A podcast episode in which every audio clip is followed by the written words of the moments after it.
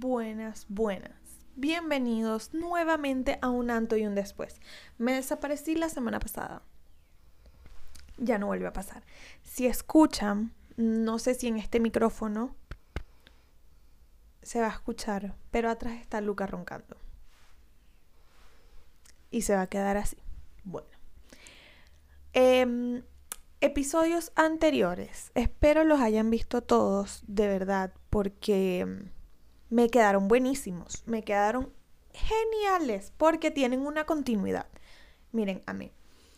Pero hoy, ¿verdad? Les voy a hablar sobre el síndrome del impostor.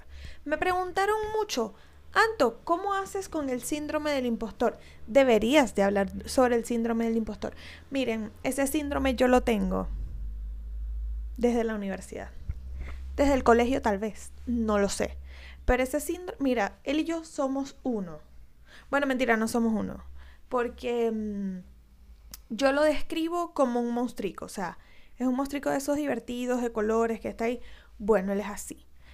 Para mí el síndrome del impostor es tu mente jugándote un, un mira que tú no vales nada.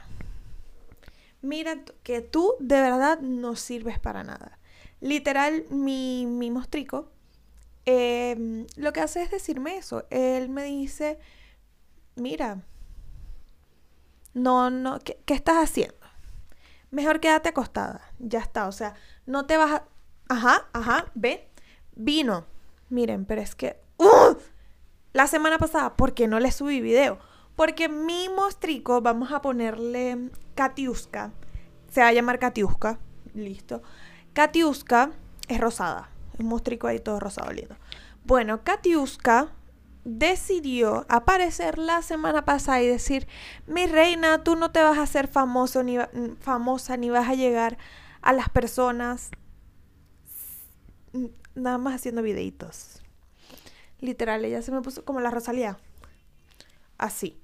Ella se me puso así y me dijo, mira, no, tú no vas a llegar a nada. Con videitos, mi reina, no vas a poder trabajar con marcas grandes que tú quieres trabajar. Mi reina, tú no vas a monetizar con esos videitos. Entonces, sí, Katiuska, síndrome del impostor, llegó a, a mí la semana pasada. Después de yo tener una semana de éxito subiendo tres videos en la semana, ¿verdad? Bueno, en dos semanas subí tres videos. Katiuska decidió aparecer y decir, mami, tú no te vas a hacer famosa con eso nada más. O sea, no con eso nada más, con nada. No te vas a hacer subiendo videitos. ¿Quién te crees tu reina? Si hay alguien que lo hace y lo hace mejor que tú. En terapia yo he tratado eso. Pero déjenme decirles que es muy difícil. O sea, no es muy difícil es difícil la convivencia, porque eso se va a quedar ahí siempre. So, así tú seas la persona más... Si, me entienden, la persona que tiene éxito, que tal, siempre va a estar tu Katiuska ahí. Y siempre te va a decir, mira, ¿qué estás haciendo? Y si intentas otra cosa mejor, como acostarte y quedarte dormida, o ver Netflix, o mm, cualquier otra cosa. Entonces, les voy a dar un tip muy importante que me funcionó. Cállenle la boca. Así de fácil. Una sola cosa que tú hagas. Por ejemplo, quiero salir a trotar a las 7 de la mañana. Tu síndrome del impostor te va a decir, eh, no vas a poder trotar ni dos minutos, entonces ¿para qué vas a ir? Cállenle la boca, cállenle la boca. Usted se para, a las 6.45 se pone sus zapatos y sale a trotar. Ya está. Una sola vez que tú lo hagas y cada vez vas esforzándote un poquito más, vas a empezar a callar esas vocecitas y vas a lograr tener el poder sobre ese mostrico.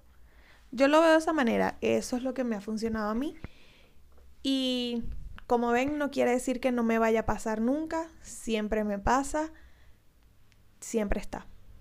Pero me encanta callarle la boca. Así que esto fue un anto y un después. Y nos vemos en la próxima edición.